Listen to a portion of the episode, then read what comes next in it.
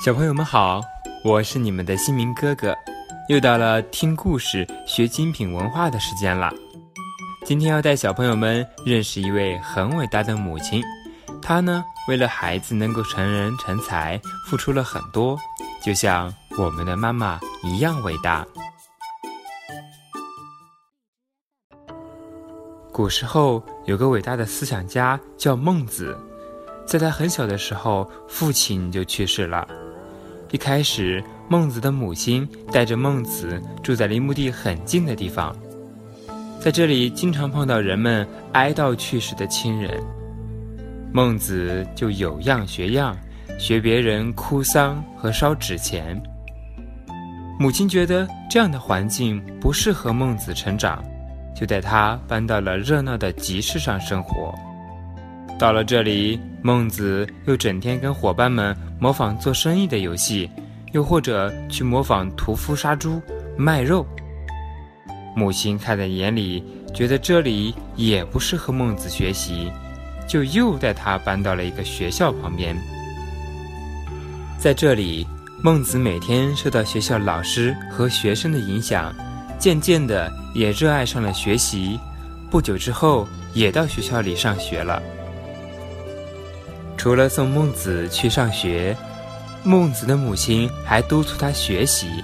在孟子父亲去世后，孟子的母亲靠一台织布机，每天辛勤织布来补贴家用。就这样，每天孟子去上学，孟母就在家里织布。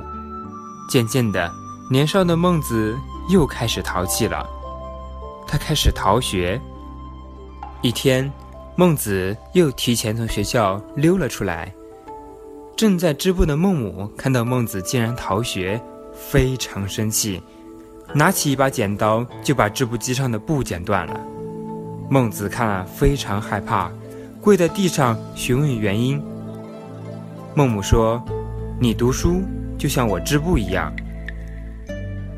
织布要一线一线的连成一寸，再连成一尺。”再连成一丈、一匹，织完后才是有用的东西。学问也必须靠日积月累。你如果偷懒，无论做什么事情，半途而废，就会像这段被剪断的匹布一样，变成了没有用的东西。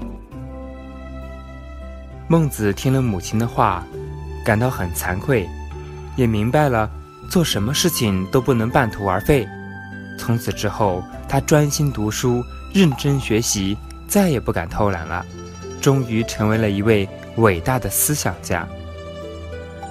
昔孟母，择邻处，子不学，断机杼，讲的就是这个故事。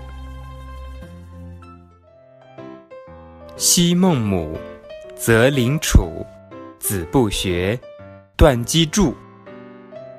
今天的故事就到这里啦，你学会了吗？